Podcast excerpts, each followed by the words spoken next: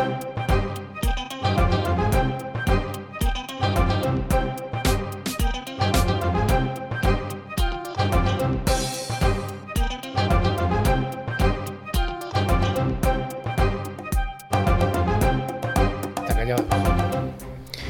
Hola, buenos días, buenas tardes y buenas noches. Bienvenidos y bienvenidas a esta nueva edición de NewsClick Cyber, el programa semanal dedicado a la tecnología, a la ciberseguridad y a la inteligencia artificial, dirigido a todo el mundo de habla hispana.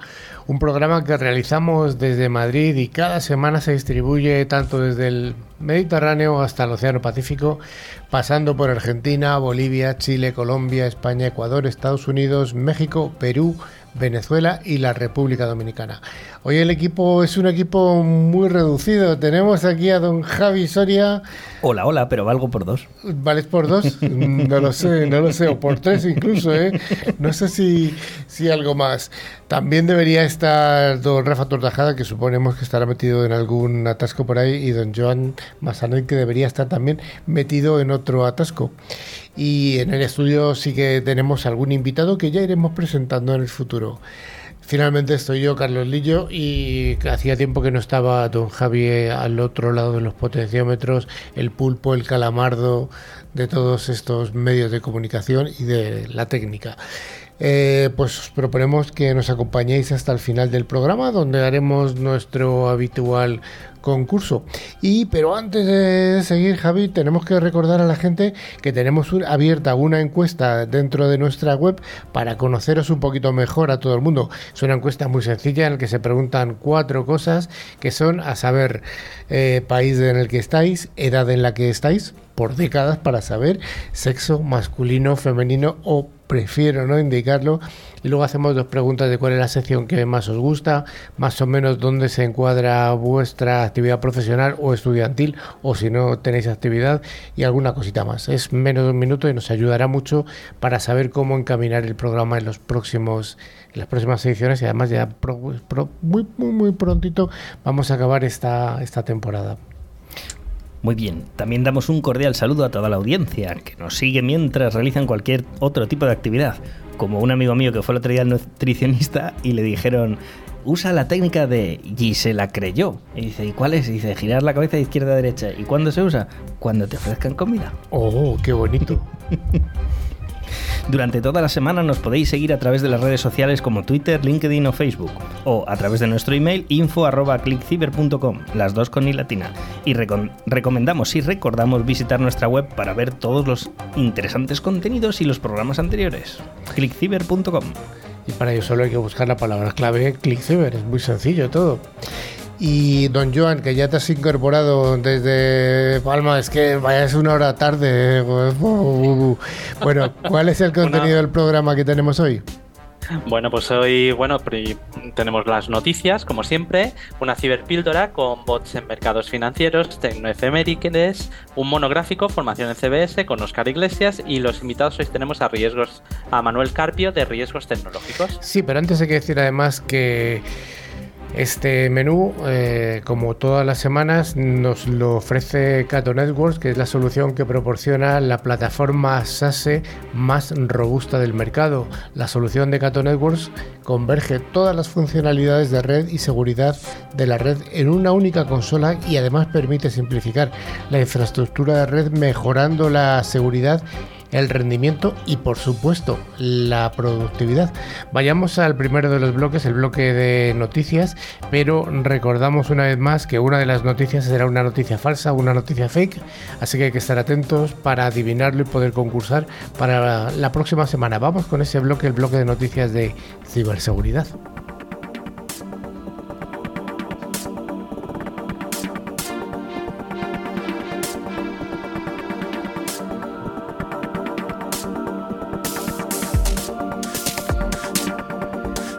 Todas las semanas damos las gracias a F5 por traernos esta sección de noticias y recordamos una vez más que F5 es una empresa de seguridad y servicios de aplicaciones multi-cloud comprometida con la creación de un mundo digital mejor que ayuda a proteger y optimizar todas las aplicaciones y API en cualquier lugar, en las instalaciones locales, en la nube o bien en los extremos. Y la primera de las noticias nos dice que Microsoft está advirtiendo de ataques de robo de credenciales a gran escala por parte de piratas informáticos, como no, rusos. Joan, ¿qué nos cuentas?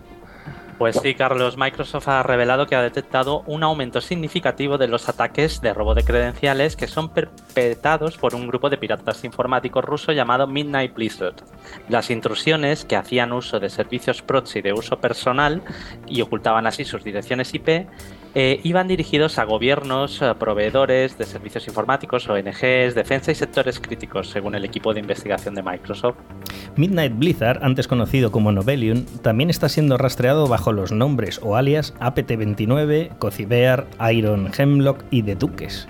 El grupo, que atrajo la atención mundial por el ataque de la cadena de suministro de SolarWinds en diciembre del 2020, ha seguido confiando en herramientas de ofuscación en sus ataques dirigidos a ministerios extranjeros y entidades diplomáticas. Los ataques aprovecharon correos electrónicos con archivos adjuntos que explotaban múltiples vulnerabilidades en el software de correo web de código abierto RoundCube para llevar a cabo la recopilación de datos. Bueno, pues la siguiente noticia nos habla de la inteligencia artificial que se está utilizando para la cría del berberecho salvaje. ¿Nos cuentas algo, Joan?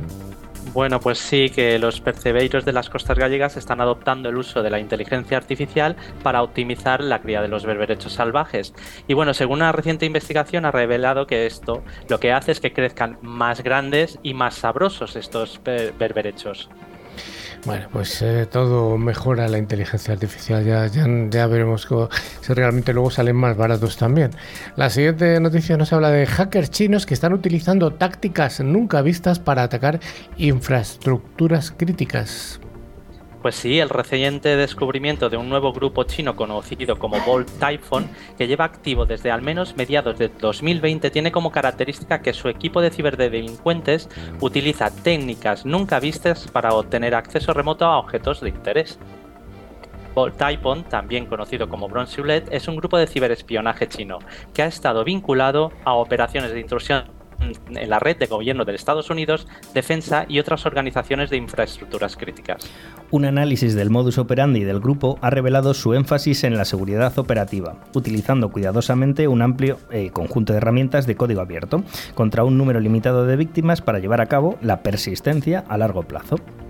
Y bueno, en un incidente sin éxito dirigido a una empresa que no ha sido especificada, el grupo de ciberdelincuentes atacó el servicio de Zoho Manage Engine, que se ejecuta a través de un servidor de Apache Tomcat, para desencadenar la ejecución de comandos sospechosos relacionados con la enumeración de procesos y la conectividad de red, entre otras cosas. Aunque no está claro cómo consiguió Vanguard Panda penetrar en el entorno de Manage Engine, todo apunta a que utilizaron una vulnerabilidad ya conocida y catalogada y utilizaron ese fallo crítico de omisión de autenticación con ejecución remota. Hay una vulnerabilidad crítica en Apple que se está recomendando actualizar inmediatamente los dispositivos, así que todos atentos a todos los que tengamos eh, Apple. Pues sí, si tienes un dispositivo de Apple y quieres evitar que los ciberdelincuentes exploten estas vulnerabilidades en, vuestros dispositivos, los usuarios, vosotros, debéis actualizar el sistema operativo lo antes posible. Apple ha lanzado un parche para abordar hasta tres vulnerabilidades de Zero Day. Un ataque Zero Day, un ataque de día cero, el cual no está catalogado, es un ciberataque, el cual eh, se establece contra un programa o un sistema, instala un código malicioso, aprovecha esas vulnerabilidades y no son conocidas. El fabricante desconoce todavía esa vulnerabilidad. Bueno, esto indica que antes de recibir esta información por los investigadores de Kaspersky a Apple sobre estos errores, eh, que están presentes sobre todo en el WebKit y en el kernel y que podrían permitir a un atacante ejecutar comandos de forma autónoma o inyectar código en una aplicación, Apple en este caso no estaba atenta, no, no sabía de estos problemas. Eso es. Normalmente los día cero presentan un desafío importantísimo para la empresa y sus productos no son conscientes, los malos los aprovechan. Ay, ay, ay, los malos. Qué, malos que son los malos. Hay una falta de seguridad eh, bastante importante en la nube. ¿Qué nos cuentas, don Joan? Pues sí, un nuevo informe revela que, aunque muchos profesionales de la seguridad admiten haber adoptado prácticas y comportamientos de alto riesgo en sus entornos de nube, siguen confiando en que las herramientas que utilizan y los procesos de seguridad implementados protegerán a las organizaciones frente a ataques bien orquestados.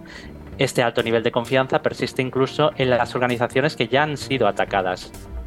Permiso ha publicado recientemente una encuesta en el 2023 sobre detección y respuesta en la nube, en la que se han encuestado a 500 profesionales de la ciberseguridad, la IT y la ingeniería tecnológica, para conocer cómo afrontan las organizaciones los retos de ciberseguridad en los entornos de cloud.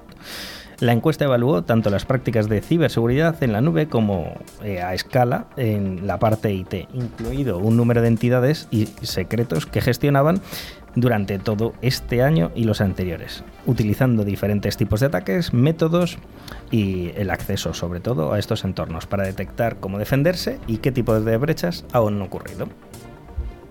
Bueno, la encuesta reveló que la gestión de identidades en entornos locales y en la nube es un reto cada vez mayor para muchas empresas. Más del 80% de los encuestados gestiona al menos mil identidades en su entorno de nube. Aproximadamente el 44% gestiona al menos 5.000 en entornos locales y también en la nube. Muchas organizaciones gestionan un gran número de identidades a través de la autenticación en la nube en entornos federados. Esta gestión, especialmente cuando las acciones implican credenciales y funciones compartidas, dificulta la identificación de los atributos en los cambios, mientras que el 25% de los encuestados de la federación para acceder a dichas nubes utilizan poco a poco visibilidad completa, aunque poco a poco. Bueno, pues hasta aquí las noticias han sido unas noticias muy muy cortitas en esta ocasión. Javi, ¿hay algo que quieras destacar de lo que hemos comentado o de cualquier otra cosa que tengas eh, recientemente de esta semana? Bueno, al final la seguridad eh, en Apple eh, va a ser muy importante porque han sacado unas gafas de realidad virtuales sí, y vendría bien que se pusieran las pilas tanto en ese entorno como en los demás. Pues venga, vayamos con ese bloque siguiente.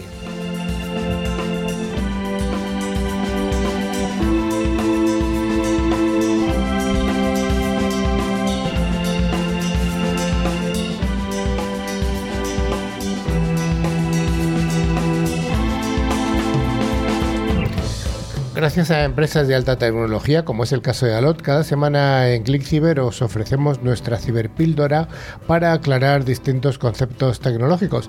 Recordamos que Alot es la solución tecnológica que asegura el rendimiento de las aplicaciones más importantes.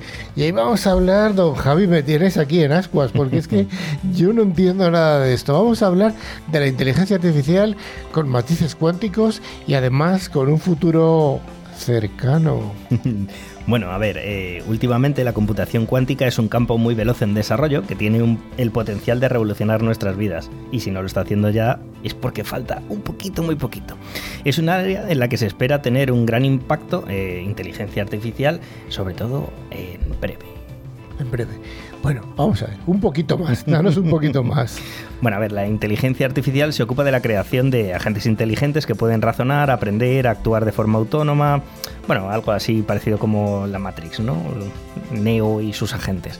La IA ya ha logrado un progreso muy significativo en los últimos años, con aplicaciones como ChatGPT en áreas como el procesamiento del lenguaje natural. Tú le hablas a la máquina, no tienes que hablar su idioma, sino hablas el tuyo. Entonces reconoce imágenes, vídeos, te los traduce, si a esto lo mezclamos con robótica, podemos hacer enjambres de robots asesinos como drones en defensa, ¿no?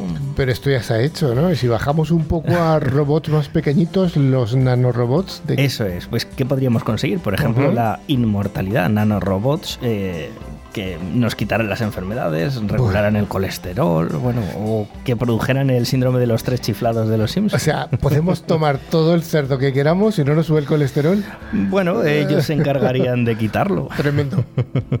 bueno, al final esto que puede parecer algo muy bueno también puede ser algo muy malo, ¿no? Podrían meternos nanorobots y hacer que nunca estuviéramos realmente sanos.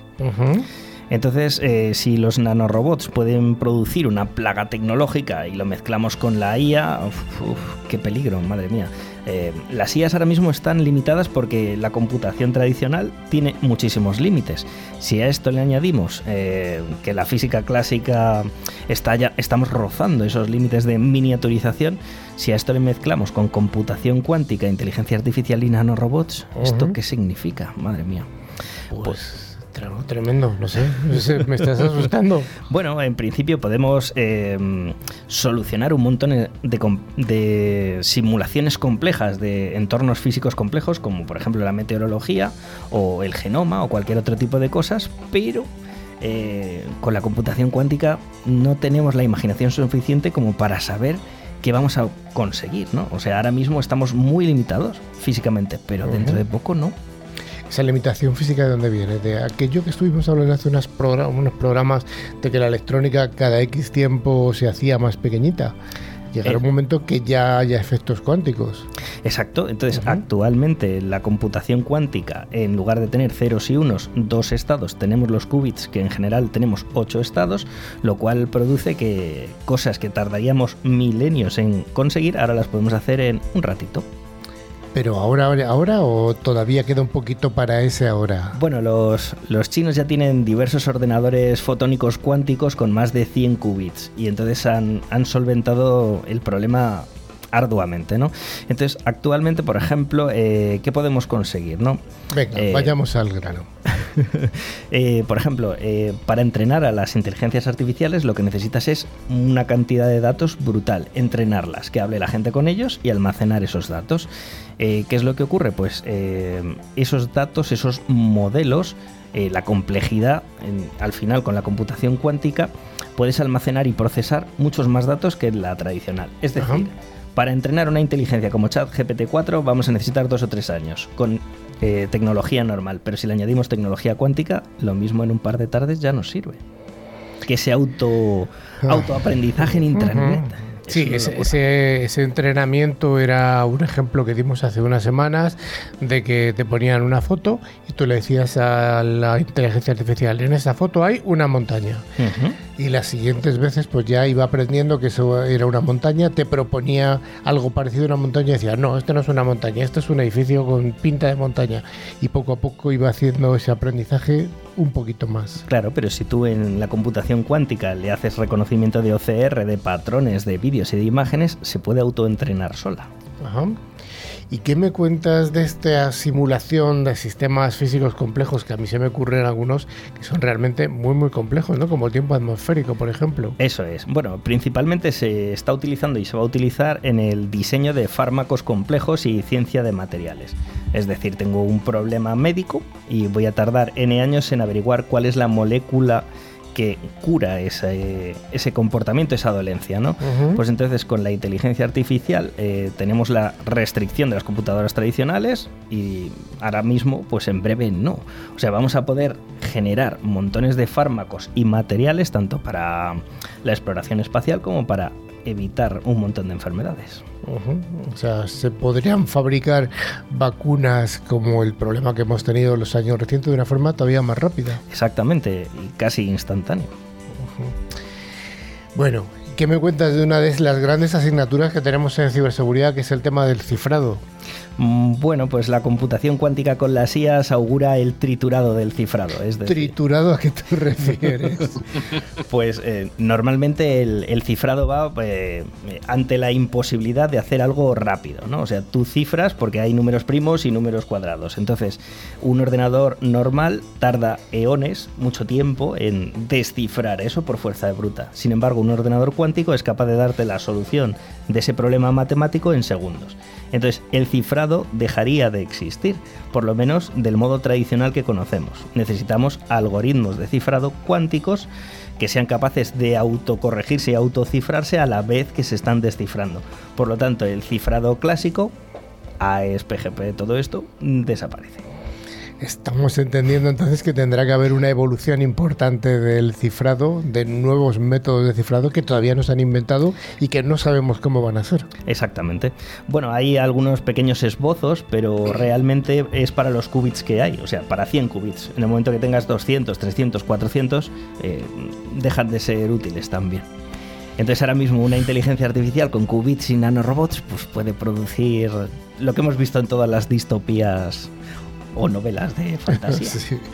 Al final se está mezclando un poco la inteligencia, bueno, mejor dicho, la ciencia de ficción con, con, la realidad, pero no sabemos realmente cómo va a evolucionar. ¿Qué me cuentas de las comunicaciones cuánticas? Porque entiendo que todas las telecomunicaciones también van a dar un salto cuántico. Exactamente. Bueno, eh, al final existe una cosa que se llama entrelazamiento cuántico, que es dos partículas que están juntitas, tú las separas y lo que le pase a una le pasa a la otra, ¿no? Pues como esto de las películas de los los gemelos que a uno le cortan un brazo, el otro lo siente. Entonces, ¿esto qué ocurre? Eso se llama entrelazado.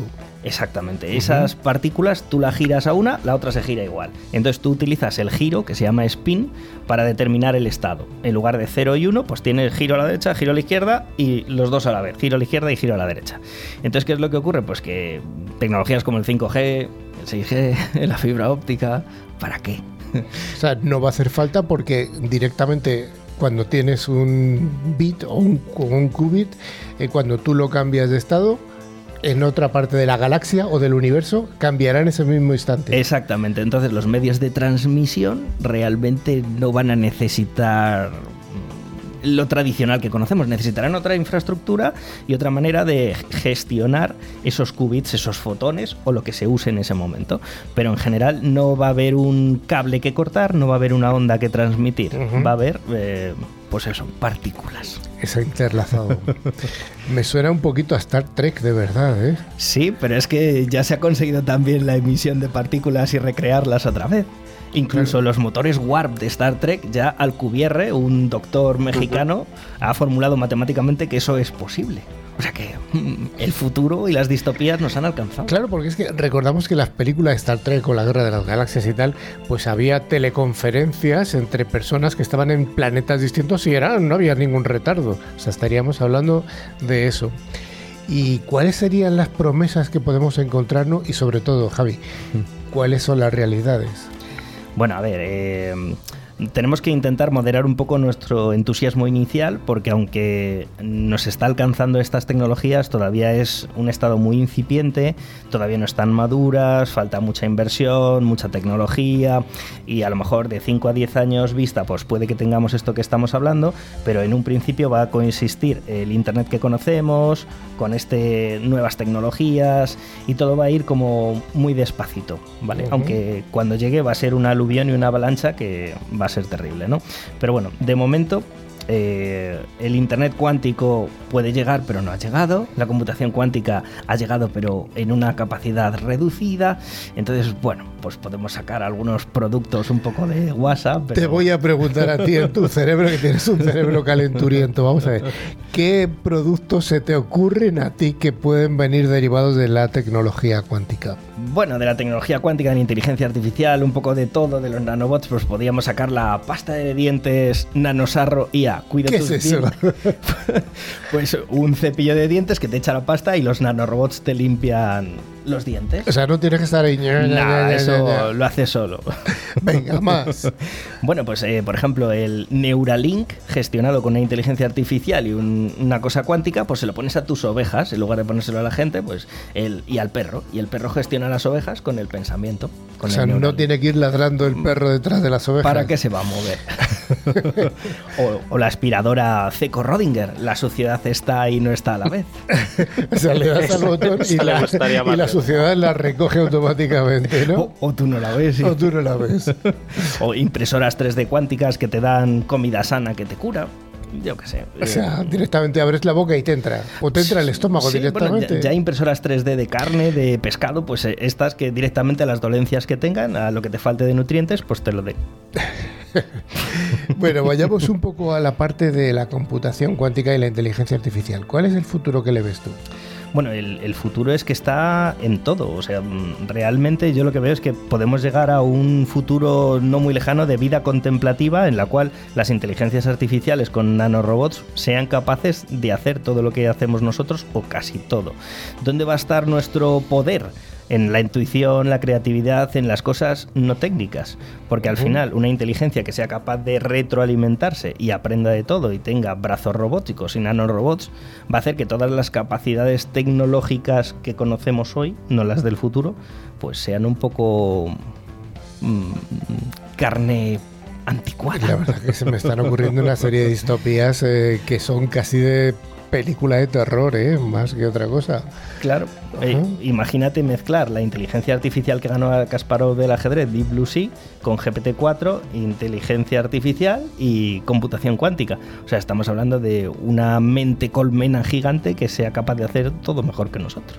Eso es un Matrix. La verdad es que todas estas tecnologías emergentes, aparte de provocar eh, miedo, de provocar humo en los vendedores, incluso, pues... Eh, y por qué no, impaciencia en la gente que somos tecnólogos, ¿no? Que, va a cambiarse literalmente el mundo de una forma que es que realmente no sabemos, porque te, te has inventado esto de los eh, nanorobots para limpiar los dientes, pero seguro que a otro señor se le ocurre otra, otra aplicación. Eh, es tan grande el salto tecnológico que cuesta hasta imaginar eh, qué es lo que se va a a, ocurrir. O sea, es brutal. Estoy seguro que dentro de un tiempo, cuando vuelvas por aquí a contar de estas cosas, se te han ocurrido nuevas aplicaciones y veremos si ya hay ordenadores de más qubits.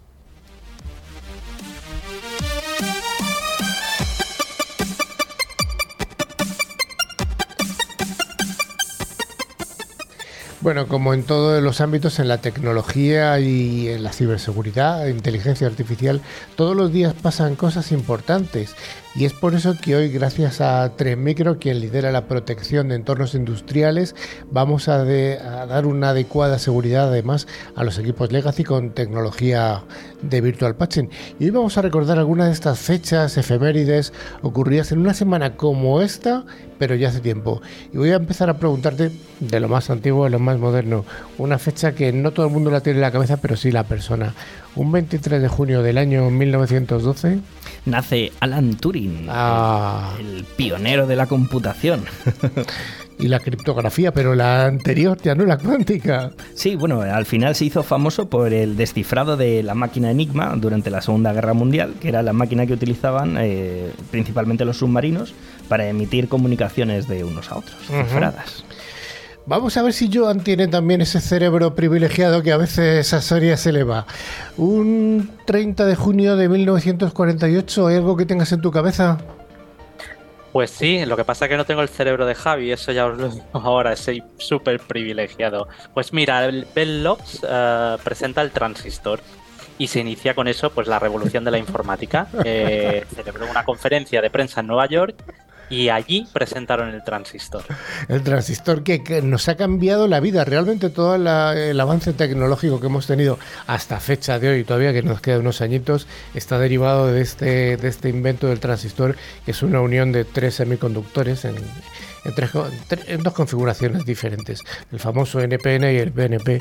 Estoy mirando aquí al invitado que acaba de entrar, que también lo recuerda de la escuela. Sí, sí, de teléfono. William Shockley, creo que fue el fue William Shockley quien, quien presentó esto, el transistor. Hay quien opina que, que fue un porque fue como muy repentino la aparición del transistor y hay gente que ve cosas, conspiraciones detrás, como por ejemplo lo de Rockwell, lo de, lo de tecnología, lo de ingeniería inversa de tecnología alienígena que había venido y entonces habían conseguido descubrir el efecto transistor y demás. Hay una historia detrás del descubrimiento del transistor muy interesante.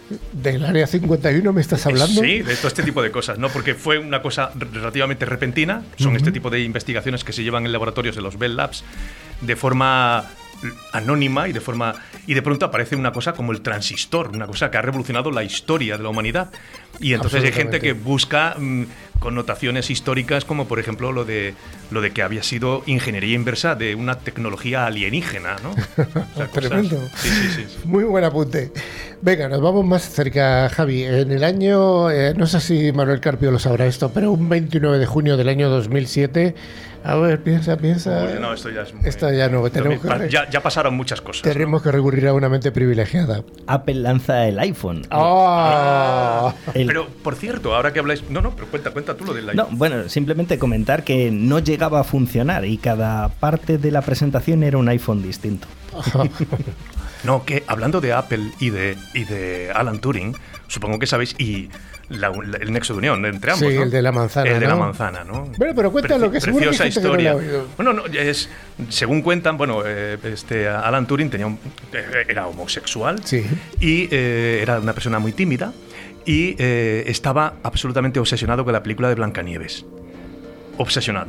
y se suicidó pues mordiendo una manzana. Y esto, eh, Steve Jobs, que también quedó impresionado por la historia, por eso la manzana y el mordisco de la manzana. No sé si muchos de los oyentes conocerán esta historia, ¿no? Pero Sí, es una sí. historia muy bonita. Muy bonita, sí, sí.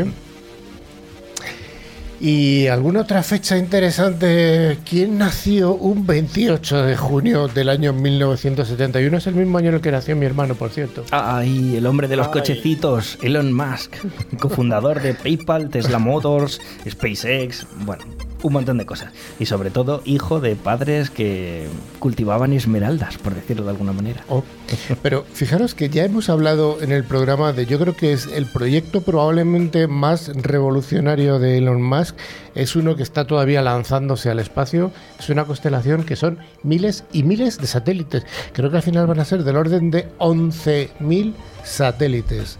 Una realmente constelación de satélites que se están viendo en el espacio. Eh, por cierto, lanza. ¿sabéis esos satélites que fin tienen? En principio, que yo sepa es de comunicaciones. a no Dar me- cobertura 5G a nivel mundial, satelital. Claro. Con lo cual ya no hacen falta redes, eh, infraestructuras de redes en el suelo, sino que cualquier persona moviéndose por el mundo con un teléfono móvil 5G puede comunicarse con cualquier otra persona en el polo, en el, en el Sáhara. No hacen falta antenas en tierra. Con e- ya las antenas están en esa red de baja, de baja cota, se llaman redes de baja cota, de esos satélites. Eh, hay una empresa en Texas que está desarrollando esos satélites y para, para Elon Musk. Y hay varias empresas que están relacionadas con, con- con- con el proyecto. Muy bonito, por cierto. Fíjate, hablamos de la red de satélites Starlink, pero en el año 1965, que es cuando nació Servidor, eh, ¿qué ocurrió? Eh, bueno, fue la primera red satélite, Intelsat. Ah, Bueno, el 28 de junio de 1965 se activa Intelsat 1, conocida como el pájaro temprano o Early Oh. Bird, el primer satélite comercial de comunicaciones que se puso en órbita geoestacionaria. Y vamos con Joan a ver qué nos cuenta de, de Microsoft en el año 2008. ¿Qué pasa? Pues que nuestro amigo Bill Gates se retira oficialmente de Microsoft y pasó su último día completo antes de retirarse completamente. Oh, pobrecillo. La verdad es que tuvo un Bueno. final complicado, pero bueno, la vida es así. Y algo que tiene que ver con la, la gente que le gusta mucho los juegos, hubo una empresa que fue la que revolucionó el mundo de los juegos, que se llamaba Atari. Sí, 27 de junio de 1972, con esa pelea de tres es famosa. Bueno, al, al final era pues un, un mercado de videojuegos para el ámbito de, de casa, ¿no? Fue eh, Nolan Bushnell y Ted eh, Dabney los que fundaron la empresa. Y ya vamos con Joan que nos cuentes algo que ha cambiado la forma de comprar todo, absolutamente en todo el mundo. ¿Qué me cuentas del año 1974? Fijaros que estamos hablando de algo ya lejano, lejano, lejano. Pues sí, ahí tenemos el abuelo del código QR, que es el código de barras. Pues el 26 de junio de 1974, a las 8 y 1 minutos, el comprador Clyde Dawson realizó la primera compra usando un lector de código de barras. Y además fue un paquete de chicles. Bueno, pues muy bien. Pues enhorabuena para él. La verdad es que parece que fue hace ayer el código de barras, y no, fijaros si lleva ya tiempo funcionando. Pues hasta aquí las tecnoefemérides. Muchas gracias, Manuel, por eh, los apuntes que, que hemos hecho interesantísimos. Y vamos con ese monográfico interesantísimo.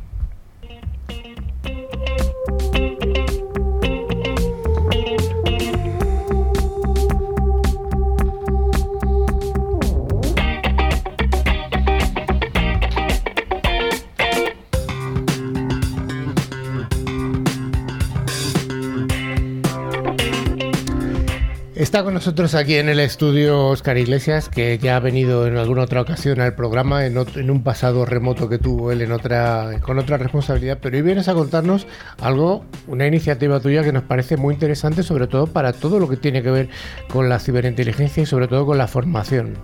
Efectivamente, muchas gracias por invitarme nuevamente, Carlos y el resto del equipo.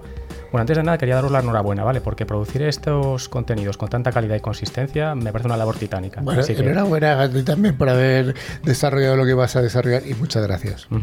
Pues nada, yo efectivamente em, decidí hace un año, un año y medio aproximadamente dejar la, la empresa privada y dedicarme como, como freelance a ofrecer mis servicios de ciberseguridad y adicionalmente tengo un proyecto propio, un proyecto personal de, de formación en ciberseguridad, en este caso en el ámbito del, del GRC. Ujú, En el ámbito de la- del gobierno, ¿no? Sí, gobierno y gestión de la seguridad a nivel corporativo, análisis de riesgos y cumplimiento normativo. Ujú. ¿En qué consiste el proyecto este? Pues eh, se llama Escuela Tecnológica de Aferra, puede- pueden los oyentes consultar la, la página web. Además, vamos a dar una noticia a nuestros oyentes. Correcto, exactamente. Y ahí lo que tratamos es de, ofrecer tanto a, empresas como, a clientes particulares formación que sea habilitante a nivel profesional y teórica práctica en, GRC. De esa manera, tanto a a empresas que quieran pues, establecer algún tipo de programa de formación interna de sus empleados, a lo mejor gente de IT que quieren darle esa capa de ciberseguridad para que les ayude con sus tareas internas, o incluso empresas que se dedican a la ciberseguridad y quieren incorporar nuestra formación en su catálogo para ofrecer a terceros como marca blanca, pueden hacerlo con, con gran facilidad. Y adicionalmente, para aquellas personas ya a título individual que quieran, mm, de nuevo, viniendo del mundo IT, formarse en ciberseguridad para complementar su perfil, o bien personas ajenas a este mundo que quieran reinventarse, estudiantes o profesionales senior que quieran reciclarse y pasarse al mundo de la ciberseguridad, porque una de las ventajas que tiene la parte de GRC quizás con respecto a las ramas más técnicas es que no tiene unos prerequisitos eh, a nivel de conocimientos tan fuertes. Puedes empezar casi desde cero o sin casi. O sea, no hace falta que seas ingeniero para, Para meterte nada, en el mundo de, de gobierno y, riesgos. De hecho, los mejores mm, profesionales que yo conozco en ese ramo tienen un background de física, derecho o incluso no tienen estudios reglados. O sea, que es una buena forma de, de aproximarse a este mundo y abrirles eh, la perspectiva de un mercado realmente... ¿tú- ¿Es grande el mercado de GRC? ¿El mercado de profesionales que se dedican a GRC? Pues realmente sí. Eh, lo comentábamos antes, ¿no? Que es cierto que en la parte de la ciberseguridad técnica es lo que quizás más se conoce y donde hay más oferta formativa y demás, pero hace poco veía las estadísticas de Observaciber del Instituto de Ciberseguridad de España y decía que 83.000 personas vamos a necesitar en el mercado de cara a 2025, de las que aproximadamente un 25% eran de la parte de GRC. Es algo que está creciendo mucho y la presión regulatoria va a ayudar a que, a que esto vaya más. Entiendo que esto se puede trasladar de, de la misma manera a Latinoamérica. El mercado latinoamericano probablemente sea equivalente al Exactamente igual. Ajá. De hecho, la gran mayoría de normas que están surgiendo últimamente son a nivel internacional. Hablamos de ISO 27001, 27002, etcétera, etcétera.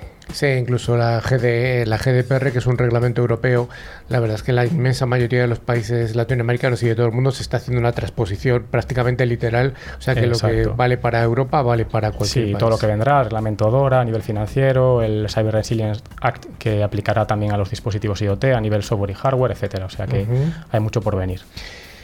Vale, alumnos que quieran apuntarse, ¿cómo se tienen que apuntar? Pues muy fácil. Mira, si quieren conocer todas las características del curso, que además una cosa bastante novedosa que hacemos es ofrecer dos modalidades de matrícula, digamos la estándar, la habitual, tú pagas una- un, un precio por el servicio y accedes a los contenidos, y luego tenemos una modalidad, digamos, de a éxito o de cero riesgos, en el que tú haces el curso sin ningún tipo de coste y solamente si encuentras trabajo en el sector, entonces pagas por el, por el Bueno, curso. pero esto es una garantía. esto- Efectivamente. Y no solo eso, sino que además tenemos un convenio con empresas de recruiting y le ayudamos a encontrar trabajo, porque tenemos confianza en el producto y porque además hay mucho trabajo en el sector. Oye, esto Entonces- yo creo que es una noticia fantástica. Vamos a ver, la gente que no tiene trabajo y que tiene una inquietud, lógicamente hay que tener ciertos conocimientos de informática Exacto. al menos. O sea, Hay que, ya- bueno, básicamente el prerequisito es pasar una entrevista personal conmigo Ajá. y si cumplen las condiciones entraría en el programa sin ningún tipo de problema. en esa entrevista no hace falta que tengan pelo ni nada, ¿no? No, no, si no estamos fastidiados. Mm, Invito a la gente a que nos vea en el programa de hoy porque estamos en el estudio cuatro representantes que de los donantes de pelo. Totalmente. Totalmente.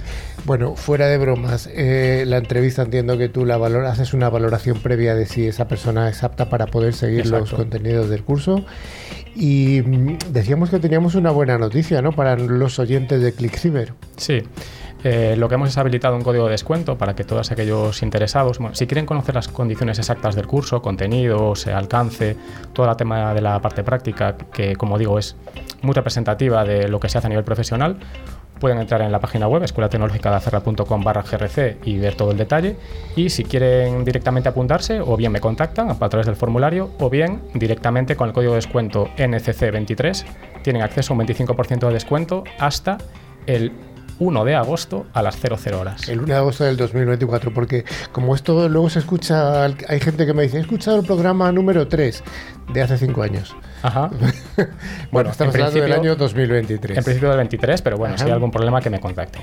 Bueno, eh, pondremos el código de descuento en la página web de ClickCiber para que todo el mundo lo pueda eh, ver y, y apuntarse fácilmente.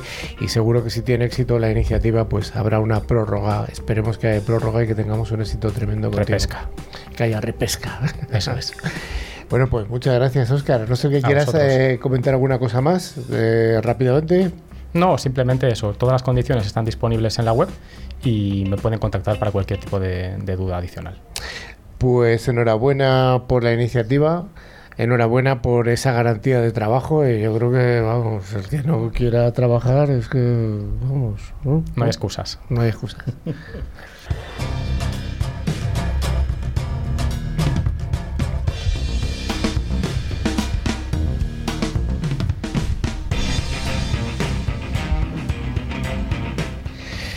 Bueno, pues afortunadamente ha llegado Manuel Carpio al programa, al estudio. Yo sé que tenía un- una actividad antes eh, y además tenía el problema añadido del tráfico de Madrid Sí, sí.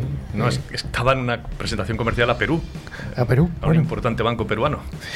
Bueno, pues cuéntanos un poquito. Tú has- estuviste aquí porque has tenido también un pasado como todos. Turbulento, hemos, eh, sí. Turbulento, como casi todo el sí, mundo. claro. Se te ha caído el pelo del pasado. Sí, este, sí, sí. sí, sí. De hecho, mi pasado empieza antes de Internet. O sea, con eso ya creo que lo dice todo, ¿no?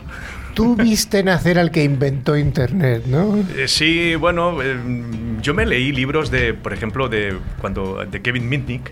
No sé si conoceréis al, al señor este, ¿no? Y de cuando se hacían las, las blue boxes. ¿eh? Y yo he perseguido, yo he visto arder eh, naves más allá de Orión, ¿no? Pues yo he visto, yo he estado, ahora creo que ha prescrito y puedo hablar de estas cosas, ¿no? Yo he perseguido a, a los primeros, eh, los que estaban en las bulletin boards, antes de que existiera Internet. Ajá, los BBS. Exacto, cuando, cuando se utilizaban las bulletin boards para eh, intercambio de información confidencial acerca de, los, de, los, de las bugs, de las eh, centrales telefónicas. Entonces habría que perseguirlos porque querían llamar gratis, porque entonces se pagaba por las llamadas. ¿eh? La- Y era muy mucho, cara. la- y las más internacionales se pagaba, Se pagaba mucho. Y como había un negocio, allí donde había negocio, se inventaron las blue boxes, que lo que hacían era eh, tratar de hackear las centrales telefónicas. Bien, pues aquí tenéis a uno de aquellos ciberpolicías primeros que empezaron, mm, que al final era gente que eran enamorados de las centrales telefónicas. Sí. Eran los verdaderos hackers. Y Para, Eh, para comentárselo a nuestros oyentes, eran unos cereales que venían con un sí, silbato el Capitán Crunch. y, y silbabas en el teléfono y podías llamar gratis. Sí, eran, es que el silbato ese mm, silbaba en los 2600 hercios, que en la señalización dentro de banda, se llama así, significaba, a la- le decía, era como le decía a una central telefónica a la siguiente que colgara, que ya había terminado la llamada. Mentira cochina, la llamada no había terminado y el tío se podía tirar horas y horas y horas con la comunicación y no se le facturaba. Y todo eso era por el silbato. Ajá. Recordadme si no es en la película Juegos de Guerra que sale una escena haciendo eso, el protagonista. Sí. No voy equivocado. Creo, creo recordar que sí. Creo recordar que sí. Probablemente, pero Mm. mítica película, Juegos de Guerra, ¿eh? Sí. Mítica película. Yo la pondría, película. yo la pondría a- en todas las escuelas. ¿eh? Hace ya varios años, iba a decir meses, años, eh, dentro del programa eh, tuvimos una iniciativa que era destripar alguna película desde el punto de vista de la ciberseguridad para ver si tenía validez o qué. Y una de ellas era Juegos de Guerra. Se destripó muy bien y era una película que tenía muchos conceptos de ciberseguridad que siguen siendo válidos hoy en día. Yo la pongo como caso de uso Ajá. en, los, en los cursos que hago de máster. Pongo la, los. Porque no sé si os acordaréis de cuando tienen que girar la llave, el teniente y el capitán, que están en el silo de lanzamiento de misiles nucleares, ¿no? Ujú. Y entonces dice: Esto me lo tiene que confirmar alguien, ¿no? Y entonces coge y, y el teléfono rojo y llama. Entonces yo en ese momento encendía las luces eh, y todos los alumnos allí digo: ¿Quién giraría la llave? Y, y- y entonces hay algunos que girarían la llave y lanzarían los misiles y otros que no, ¿no? Y entonces se queda en el aire cuál es la respuesta correcta, qué es lo correcto que debe de hacerse, ¿no? Bueno, romper las reglas de ciberseguridad, lo digo cuando estás en un SOC gestionando incidentes de seguridad, hay que tomar decisiones inmediatamente, ¿no? Y a veces las decisiones significa cortar las comunicaciones de un país entero, por Quitar el ejemplo. cable. Pero quitar el cable significa dejar sin internet a Francia, por ejemplo. Ujú. Porque estás recibiendo un ataque, la Renault, por ejemplo, caso real, ¿eh? Y, y claro, y hay- alguien tiene que tomar esa decisión. Y hay gente que la- que le tiembla la mano. ¿eh? Sí, sí. Entonces, ¿tú qué harías? Eh? ¿Eh? ¿Qué harías tú en un ataque preventivo de la URSS? no? Un tema fantástico. Bueno, olvidémonos de Polanski Sí, y el sí, ardor me- y me- disperso, a... me disperso, me vamos, disperso. vamos- vamos a concentrarnos. Manuel, Venga, venga. ¿por qué estás aquí hoy? A ver, porque tengo que daros varias noticias. Creo que algunas interesantes. Eh, acaba de nacer una cosa que se llama Armatum. Armatum, que viene de armadillo y quantum. Armadillo, porque es un animal que cuando se cierra sobre sí mismo en 360 grados, la historia demuestra, la evolución demuestra que eso le ha venido muy bien desde el punto de vista de seguridad. Ahí está. Que ¿eh? no hay quien linke el diente, ¿no? Claro, claro. Y el quantum por cuantificación. Cuantificación de la seguridad. ¿Qué es lo que hace esta plataforma? Eh, pues lo que hace es cuantificar el riesgo cibernético de una empresa en términos económicos. Ajá. Es- hay muy poquitas experiencias a nivel mundial, y, pero la que hemos hecho aquí en España tiene cosas que son muy interesantes y que son auténticas mm, novedades y creo que bombazos a nivel mundial. Como por ejemplo la creación por primera vez a nivel mundial de la primera base de datos actuarial en ciberseguridad. Ajá. ¿Qué es esto? Veréis, mm, cuando hay un incendio o cuando hay un siniestro de automóvil, las empresas de seguros disponen de tablas, se llaman tablas actuariales, que eh, recogen toda la historia de incendios en el mundo que los han habido, de todo tipo de barrios, de todo tipo de edificios, con todo tipo tal, y saben perfectamente calcular cuál va a ser tu póliza de seguro en función de dónde está el edificio, cuántas habitaciones tiene, tal, tal, porque existen esas bases de datos actuariales que son tablas, ¿vale?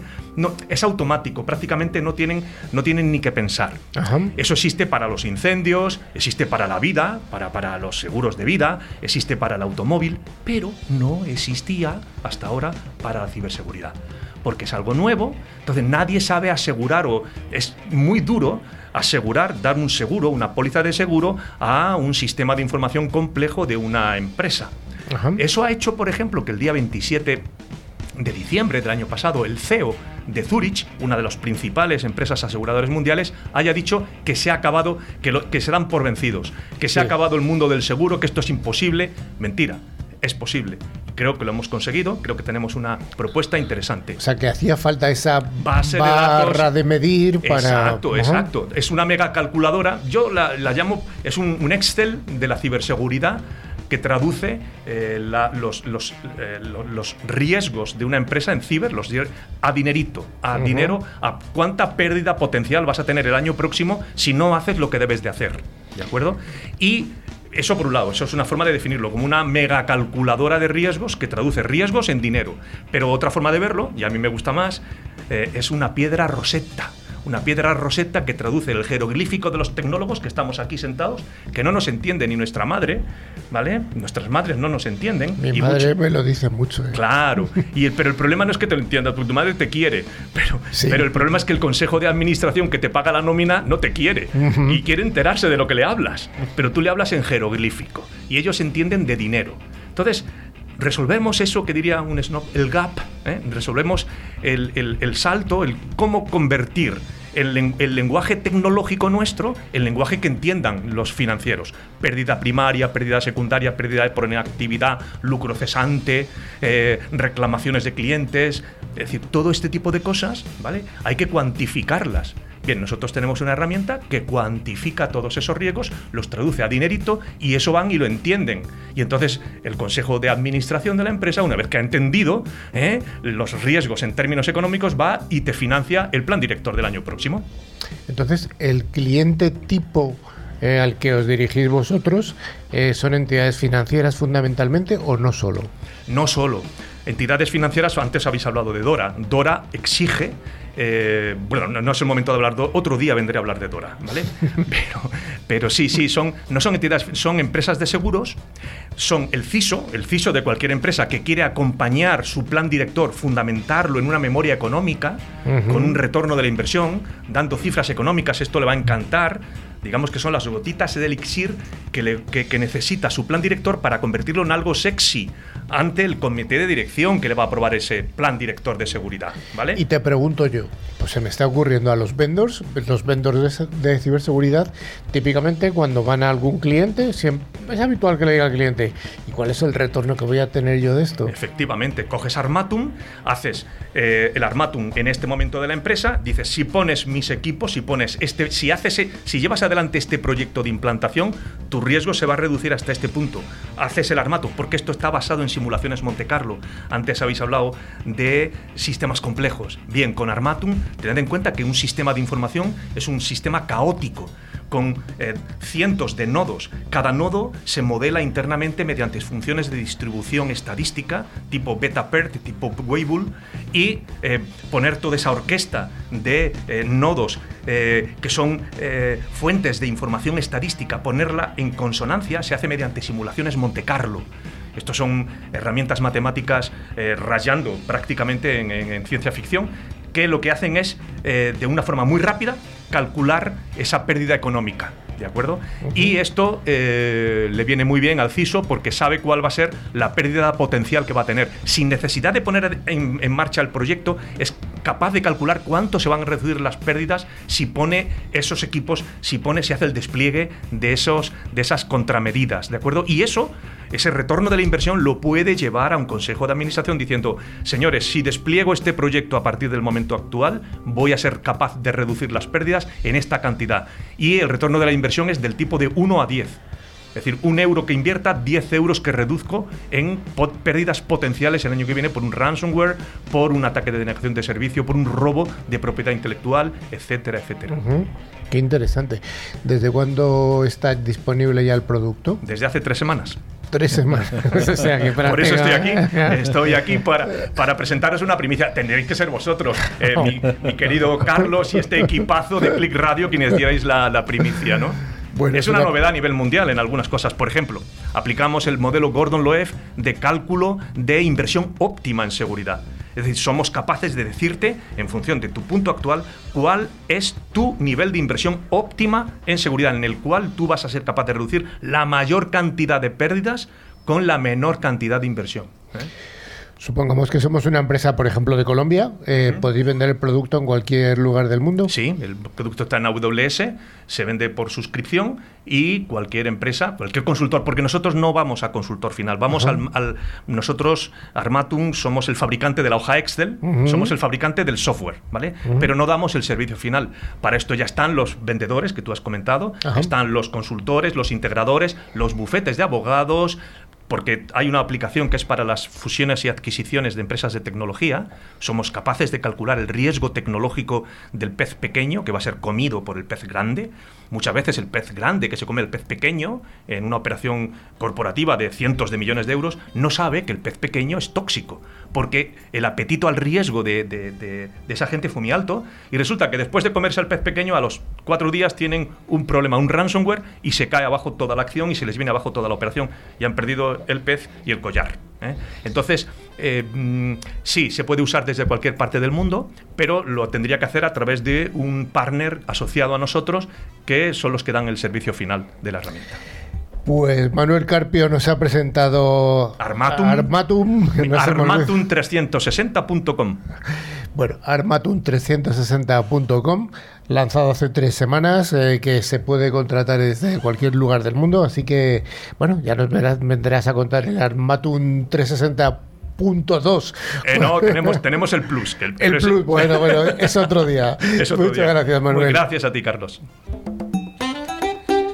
Pues como cada semana vamos a sortear las licencias del antivirus, eh, que es un antivirus válido para cinco dispositivos y para un año y hay que concursar con presentándonos solamente cuál ha sido la noticia falsa que esta semana ha sido muy muy muy muy fácil.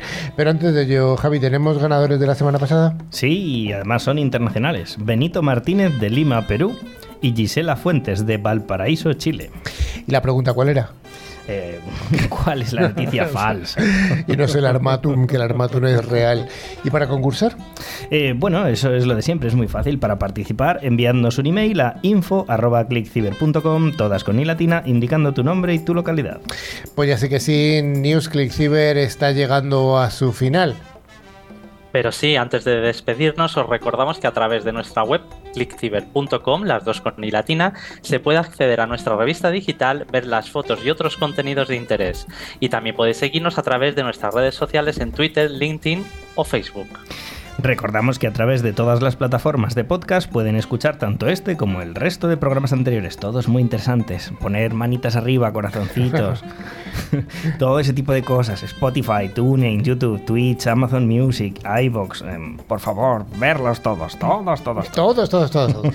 bueno, ya finalmente una vez más recordamos a toda la audiencia que por favor eh, visiten nuestra página web donde está la revista que sacamos hace apenas dos semanas, la revista de junio, una revista dedicada al mundo de la OT, el mundo de industrial.